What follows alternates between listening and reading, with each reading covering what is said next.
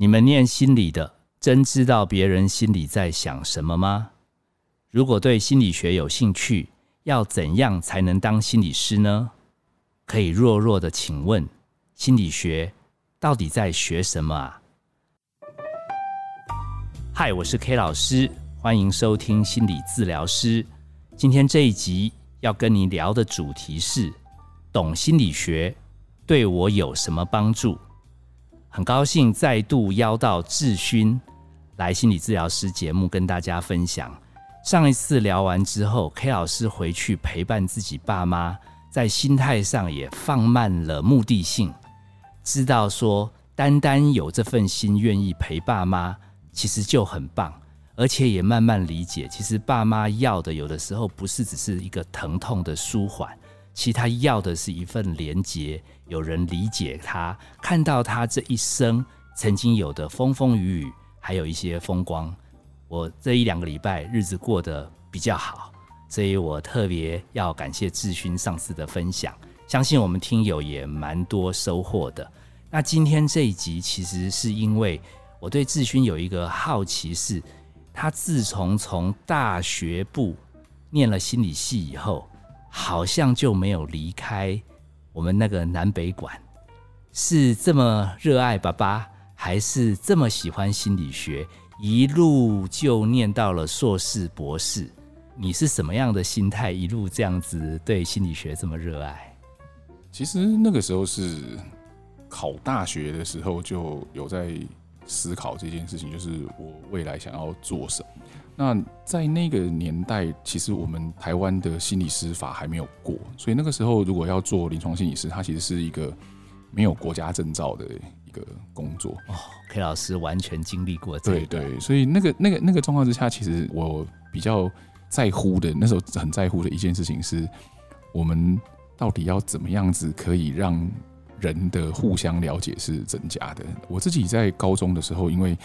我们是那个乐队班嘛，嗯。所以，我们班同学互相之间相处的时间相相对来讲非常的长。那在这个过程当中，就可以看到，就是说，我们这样一整个乐队一百多个人，然后大家在互动的过程当中，有些人比较熟，有些人比较不熟，然后大家这样打打闹闹，然后有时候就真的吵架吵起来，然后各式各样的冲突，然后很多现在回想起来都很有趣，那时候可能觉得不太有趣的事情在发生。例如说，我记得我好像还有跟教官吵过架。对，那。那个年代的那样子的一个经验，其实就一直给我一个很大的一个问题，就是说，那人人到底是什么？那我们为什么是用这样子的方式在互动？为什么我跟有一些同学，我们这样子打打闹闹吵完了之后，都还是好朋友？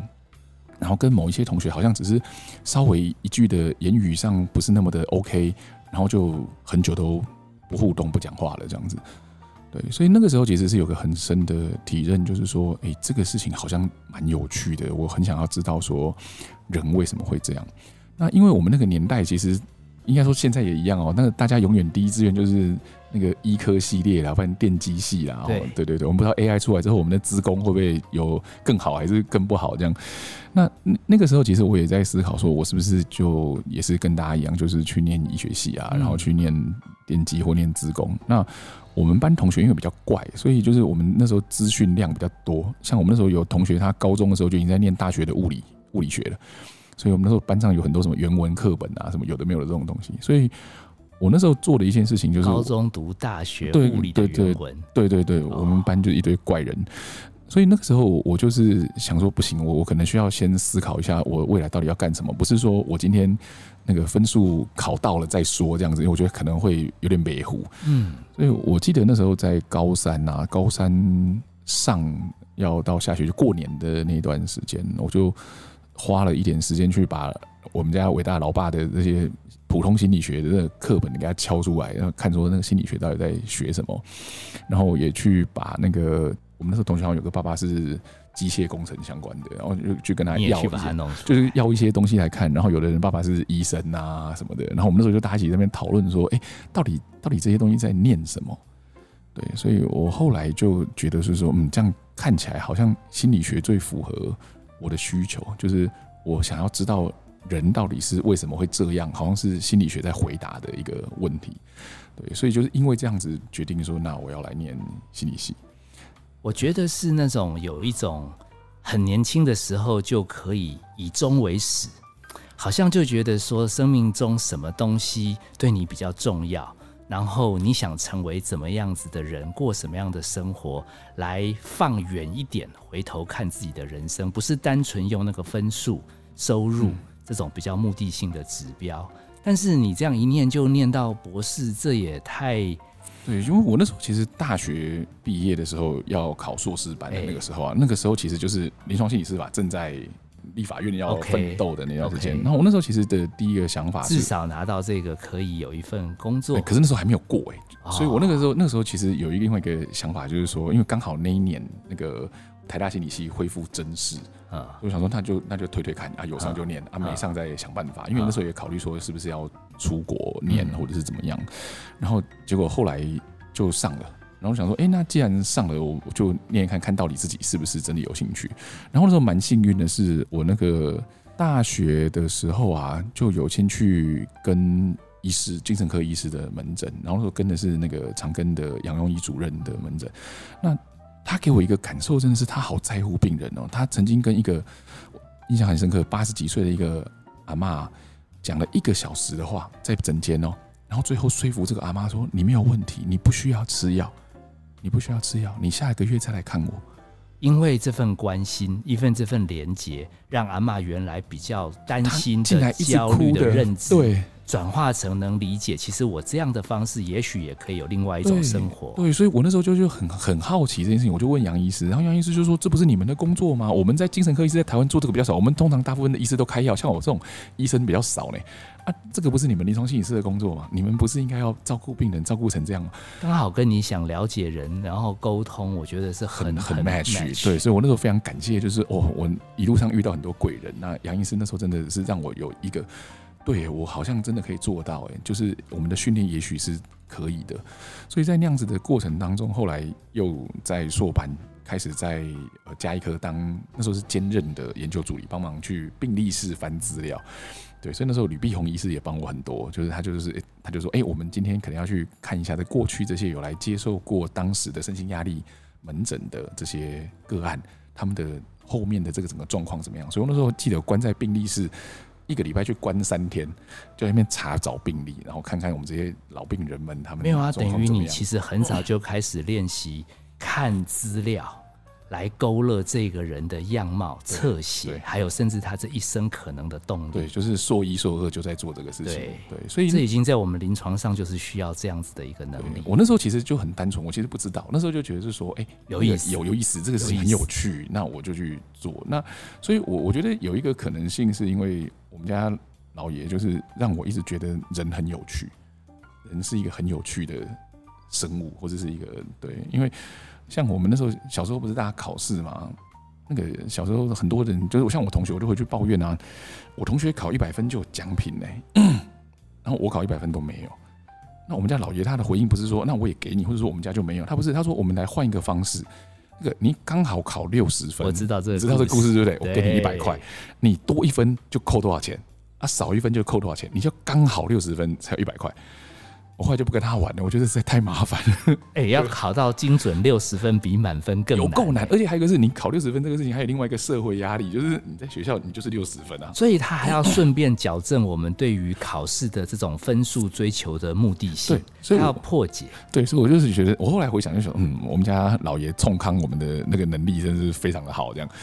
对，所以我那个时候就是一直觉得这个是可能是我的。成长环境当中有一个很重要的事情，是我我一直觉得人很有趣，然后我一直觉得这是一个值得去花力气去探讨的一个主题，这样子。所以学懂心理学有什么好处？有啊，如果你活在这个地球上，有这么多人在你身边，你可以透过这样的练习，可以懂得，哎，他们可能是什么样的心态状态，他们可能有什么样子的。头脑在想什么啊？他们行为习惯可能是什么？你可以甚至不要讲说改变他们，至少你要跟他亲近的时候，你有一些门路，嗯，或者是说比较有机会可以去看不一样的视角。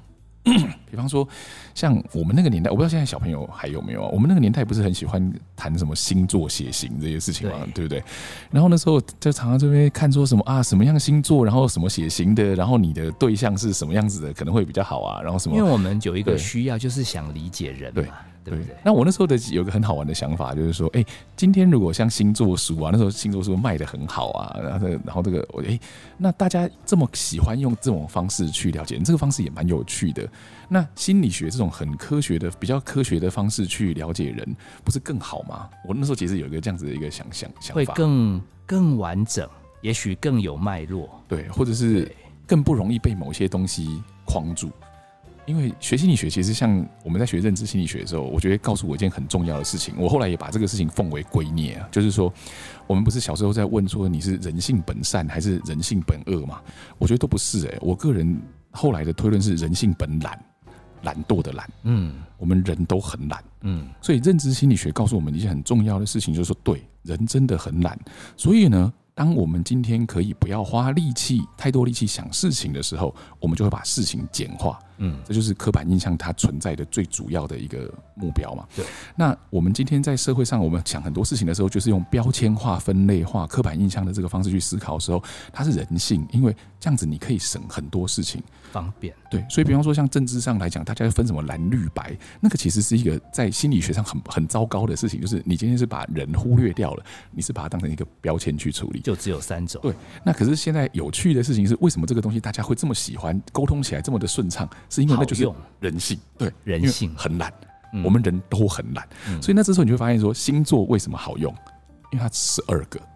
那血型为什么好用？因为四个。那可是你会发现说，当我们人对这个东西产生兴趣的时候，你就不甘于说只有四类人，或者只有十二类人。所以你只有星座乘以血型，你就会有四十八类。嗯，对。那我们也知道说，在后面的这个很多分析上面，你说占星学的，它如果是以那个原来那个占星学的那个讨论来讲的话，它会有非常非常多需要讨论的东西。比方说，像最近这几年，不是大家很喜欢有一个术语嘛，水星逆行，水水逆。对。那这个东西就变成说，当我们今天把构念复杂化的时候，其实我们看人也一样复杂化了。所以我一直会觉得是说，不管是星座，不管是血型或什么，如果用心理学的角度去思考的时候，它是一种帮助我们简化的一种方式。那我们在这个过程当中，如果愿意看得更深，比方说，假设今天你十二星座好了，你不是只看太阳星座。你月亮星座、上升星座也往上算的话，我那时候算过，假设十二个十二星座你都看的话，那个你乘出来的可能的几率啊，可能的类型比地球上人口还要多。哇！所以每一个人自己都还在分裂状态。所以就是到最后那个自己是自己的那个样子，我觉得是最宝贵的。嗯，那只是说，因为我们在这个社会，我们现在工业化了之后，大家素食，嗯，然后整个时间系统过得很快，然后很多事情变得是说你非得赶快处理不可。我们这种懒惰的特性就变成是你不得不出现，所以不然你活不下去。所以最好的学习、最好的搞懂，其实是在于又不能忽略人的懒的，为了这个分类的好用，但是又不能变成很单纯，只是刻板或者是贴标签，对，而不深刻。对，所以在目前的这个情况下来讲，我会觉得啊，比方说像我在带学生嘛。我一直会希望说他们赶快去临床，就像像我那时候就有机会赶快去临床，因为教科书学到的人不是真的人，你去看到那个人才是真的人。我我足足混淆了一年半。你说那个 我我我到学校去服务嘛，然后我赶快把那个青少年心理学拿出来看，然后可是我每一个小朋友来跟我聊天，包含他们爸爸妈妈、老师来的时候，我发觉糟糕。到底哪一页可以对哪一个？用不出来啊！学了半天，然后我变成反而是那种心理学给我的那种心态，静静的理解、观察，然后建构出我们 database 够多的时候，哎，有一点点，有一点点有分类喽。我还去找你爸说，哎，我我觉得人就是这样，跟这样，跟这样，有几种学生，什么什么什么。然后吴老师笑笑，他说：“你刚好现在已经具备了 Maslow 的雏形。”我说 Maslow 分那么多类，没有像我这个掌握到基本什么。他说没有，你忘记了，它中间只有一条虚线。他把人其实分得更简单。我一看书，哇，我还自以为是我独门，经过三五年的发现，原来一百年前人家其实就已经观察到类似的。可是到那个时候，我发觉你实物的经验有了，书又念过了，哎，任督二脉有一点打通。我比较好奇的是，那你对人有兴趣，为什么你博士要专攻老人？我那时候其实，在那个决定要念博士之前，其实花了很多时间思考，因为我知道这条路会很难走。那特别是因为我们台湾的这样子一个状况来讲的话，我们太习惯用病的角度去思考问题。所以，便是说，如果今天我们临床念博士的时候，假设了哈，我们今天是想要走比较偏健康心理学这个角度来讲，过去的习惯都是你找一个病来作为研究的对象。所以那时候刚念博士班的时候，本来想要去做的是糖尿病的一个照顾。那这个其实是我们也算是比较容易收到，比较容易收到资料，算显学。糖尿病、高血压的这种照顾是显学。那可是在这个过程当中，因为那时候我们其实。可能不知道是我们比较超，还是我我个人比较怪。我跟启正两个可能在这个上面是比较怪啊。我们两个那时候在上博士班、念博士班的时候，我们在医院的时间比在学校多。我那时候跟就是一直跟那个我们，这不是符合刚好先去看看就是我们的那个老习惯嘛。就是我们就是我那时候跟诊跟陈庆宇主任，就是他我的指导教授的门诊。我那时候就一直在跟他的门诊，他每个礼拜这样门诊，我就一直跟跟了三年。嗯，然后那个时候其实有个很重要的观察，就是呃上次有提到的，然后就是。人好像不是在面对疾病而已，哎，他好像还在面对另外一个事情，是他的老化、失去。对，我记得你讲。对，那所以就变说这件事情，他好像打了我一下，就是说，哎，那我们一直只看病，没有看人呢，那这样是不是不太对？所以我那时候想说，哎，糟糕了，我是不是误会了什么？然后很有趣的事情，也是因缘际会，那个我的指导教授他又刚好去接了那个，应该是国卫院。那时候刚新成立的，也就是老人组，就是对，就是说他们要去做一个群体健康的一个一个一个规划，对。然后所以那时候呢，我就因缘际会的有机会去参与到那个那时候国建局他们的一个长期的老年调查的一个计划，就是那个台湾中老年人的那个追踪调查计划的一个资料的分析。然后所以那个时候，因为他们把那个资料就是跟我 share，然后我我去跟做了一些初步的讨论，就发现说，天哪！老年人的很多问题，我们如果只用病去想，真的是太糟糕了。我们只看到非常片面的东西，而且感觉会有一点绝望。对，因为如果是看到病，那个资料真的很绝望。老病，我们不讲最后一个字。对，那个，比方说像那个时候我们看那个资料啊，台湾的呃七十五岁以上的老人家，完全没有慢性病的比例啊，不到五趴。就从那个资料看，你就觉得很绝望啊，就大家都生病。所以，所以从把病弄好变健康来看，老人其实看起来就是没有什么，没有什么希望感。可是我上次说，我看到你有一个影片聊到老人，我印象最深刻是你讲了一个很厉害的音乐家，钢琴那个 Rubinstein，对对哦，那个名字我记不起来，但是。但是你精准的描述，他已经九十一岁，嗯，那个是他记录上是这样写的，他还这样子去演奏，然后还让他的学生佩服。有的时候我跟你爸爸相处，还会有这种感觉，就是哇，他年纪都这么大了，可是我每次跟他聊个案，聊一些生活的事，他提出来那见解就是那么准。然后你在那个影片当中，你好像讲到说，其实这个长辈，这个音钢琴大师，他其实很聪明。他没有跟年轻人在比灵巧度，嗯，他们要不要拼？他做了选择，对，因为那个其实是那个在德国他们在做研究，一个叫 Botus 他们的一个研究系统在 Max Planck，然后他们那时候在提出一个很重要的一个老化的概念，就是说人在老化的过程当中，像我们上次提到，就一定会面对失去。可在面对失去的时候呢，有一些人就是直接是走向一个比较绝望的那个方向去走。可他说，其实我们人在适应的过程当中，我们从小到大都在学着是说，我判断现在是什么状况，然后我要去做选择。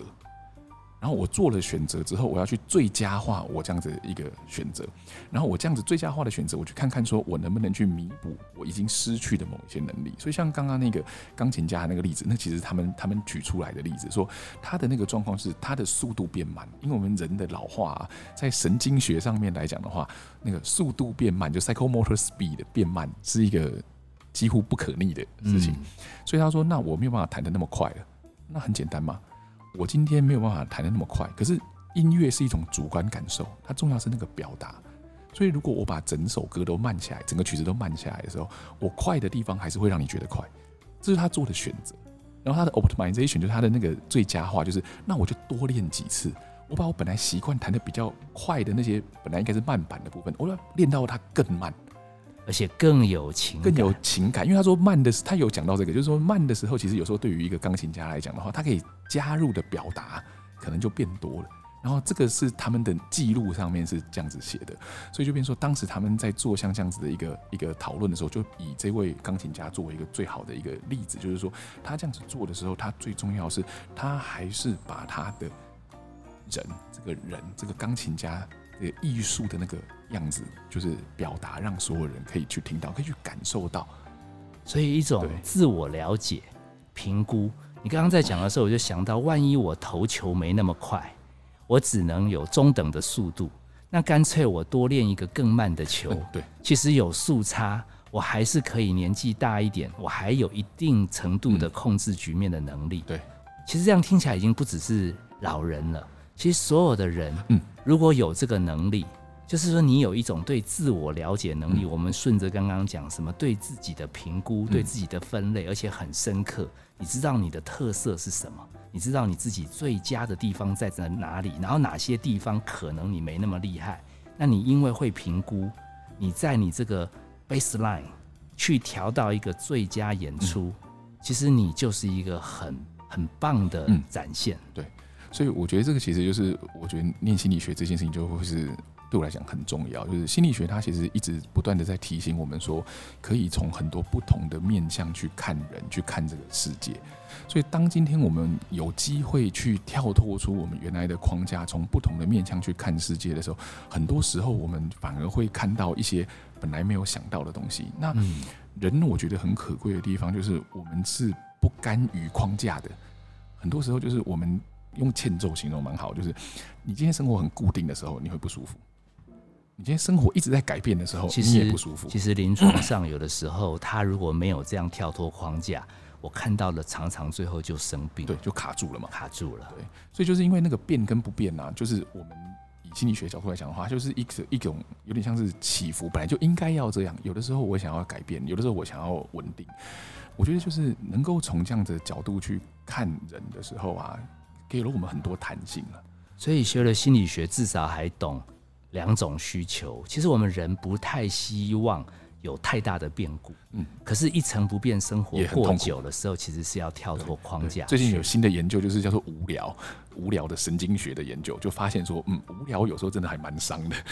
我我遇过很多退休的人，反而开始出现身体的不舒服、心理的不快乐，因为他们生活变得很单调，不会打发退休症候群其实是一个很严重的，容易发生在老年男性身上这样子。对，我我附带问一下，那那你自己是孩子的爸爸，对于时下年轻人，除了老人这一块，你有没有什么一点点？我们因为我们的听友里面还蛮多是家长啊，是老师，像前一阵子很流行那个什么白饭之乱，有的时候我觉得大家又用刻板印象去看，好像这两面一定要有一个人对，有一个人错。有没有什么对我们如果跟小朋友啊、跟学生相处，你自己也是老师嘛？我觉得其实现在啊，应该说两件事情，我觉得跟我们那个时候是很不一样。在我们的那个年代里面啊，有一个是努力一定会成功的这个逻辑是存在的。那现在的小朋友来讲的话，努力不一定会成功。嗯，对，因为他们现在的这个时代太快。比方说，假设啦，我们今天一个资工系正在念，把一个东西学完了，已经人家都人家都已经到三个时代之后了。所以以他们现在的这个状况来讲的话，因为可能性太多，所以好像在讨论说努力会不会有什么成果的时候啊，这件事情对他们来讲其实不一定哎，难怪我们在做一个系列，我就觉得现在的小朋友挫折感很大。可是明明看起来他还没有怎么努力，原来不是，因为他们生存的局面，其实 unconscious 他就知道，其实他等他学完了这些东西，真的能用出来吗？不知道。所以我们过去的有一个想法在这边是有问题的，我觉得啦，就是说，假设今天我们的目标是要赚钱的时候，你的这个努力就会变得很痛苦，因为你会发现说，你的这些努力啊，有可能未来都赚不了钱。嗯，所以，比方说，像我们之前最有名的例子，不就是我们那个软片跟数位相机的这个例子吗？对，对不对？那这个事情就是很明确嘛。那像之前这一段时间，比方说像大家之前大家就是哦，前进中国是一个比较赚钱的一个方式。可是你看最近这样子的一个状况，我们也知道说，哎，你那时候要是没有逃出来，你现在完蛋。对对，所以这个其实就变成是说，没有人有办法去预料到说未来的世界会变怎么样。以前我们那个时代还好，是因为我们的变化是慢的。我不知道 K 老师记不记得，我们那时候写论文呢，我们要查一篇 paper 查不到，你说我去国外的图书馆要一个月之后再报 paper 就好了，对不对？反正都还是可以用。对，那但是你现在查 paper 查不到，老师会问你说，一天就该拿到的东西，你为什么给我拖了一个礼拜？OK，对，所以我觉得那个时间感其实现在对现在的小朋友来讲是很辛苦的事情，所以他们念书，他们努力，你会发现说他们念的东西跟我们那个时候念的年代的没有什么太大的差别的时候，我个人就觉得这件事情不太妙。那第二件事呢？第二件事情是在目前啊，他们的教育环境当中啊，或者说他现在的生存环境当中，出现那个就像刚白饭之乱那个，我觉得是这个，我们会有非常多的你的规定是什么，我该如何符合的这样子的一个状况。例如说，如果家里有小朋友有考高中、考大学的。应该就会知道说，现在的那个考试制度非常的复杂，好难，我都搞不懂什么叫做 A 加加，然后什么什么你要几个加，然后你的作文什么要几分，然后像比方说像现在假设你要考建中好了，我听到是说可能你的题目啊，你的五科还是怎么样，你最多加起来不能错八题。可是如果说你五科你四科全对，有一科错八题，你也还是上不了建中。这个对我来讲，我就觉得这什么状况啊？这莫名其妙，对不对？对对，可是现在的小朋友就是这样，所以这边说他们今天要对于规则搞得很懂的，才好像比较有机会去得到他们要的一个东西。所以白饭之乱那个对我来讲就会这样，你今天规则上面是写说白饭吃到饱，对不对？对，你附加规则有没有讲说几点之后不提供？你有没有什么什么什么什么这些蛋书？那我们很多人会去指责这些小朋友，会觉得是说你要看一下人家做生意，那就是我们要去懂那个潜规则的那种概念。可是对于现在的小朋友来讲的话，他们从小到大是你规则要明确的告诉我，不然我没有办法处理啊。那我们现在玩手机游戏。不是有一大堆成就吗？要解锁吗？那个规则是不是都很明确？难怪他们看那个说明什么，一下就看到重点，他们就会抓重点。他们但是他们对于日常生活人情世故默会的东西，居然好像就是他觉得你又不讲，那我怎么知道？对，所以对于潜规则，对于这种暗示性的东西来讲的话，他们是会觉得你没有先讲。对哦，对，所以这件事情其实我觉得是。我我我觉得，你看找志勋来就有这个好处。他念那么久的心理学，他不止帮我们理解了老人在老化过程中，其实怎么样可以把自己最优化的东西展现出来，然后来理解年轻孩子的状况的时候，那种原来他们有活在一种努力也不会有用这种失落感，还有他们其实活在习惯规则要说清楚。他们才能反映这样子的一个社会脉络下，我们如果没有把心理学这样子认识人的本事练好，其实我们用我们自己成长的经验主观的去看的话，说不定我们就永远只觉得，哎，这个人干嘛这样，那个人干嘛这样，就流于刚刚讲的一种框架化。我觉得心理学最方便这样子听起来，就是让我们有一个很愿意理解别人的心，嗯，然后用一些我们受过的训练方式，能够看事情的时候，更真的知道每一个人不一样，然后用他的那个脉络去理解。那通常这样被对待的对方，也有机会感觉到我们是真心在理解他，对，说不定他心情好一点点，也愿意。用他本能慢慢来理解我们的一些东西。也许我们一开始讲人跟人的相处，也许就因为有这样子的一个心态，就变得不太一样。嗯，是啊，对对。谢谢志勋来跟我们分享。我是 K 老师，我是吴志勋。谢谢你收听心理治疗师。本节目由金星文创制作。相关的节目你可以在各大 Pocket 平台收听。如果你觉得，对心理学研究老人啊、小朋友啊，听过这一集之后，哎，你有耳目一新的感觉，你也可以把这样子的一个兴奋感分享给其他的听友。然后你觉得我们这样很用心在研究，你也看到我们的努力，给我们抖内支持，我们也会更加认真。我们下次见，拜拜。拜拜。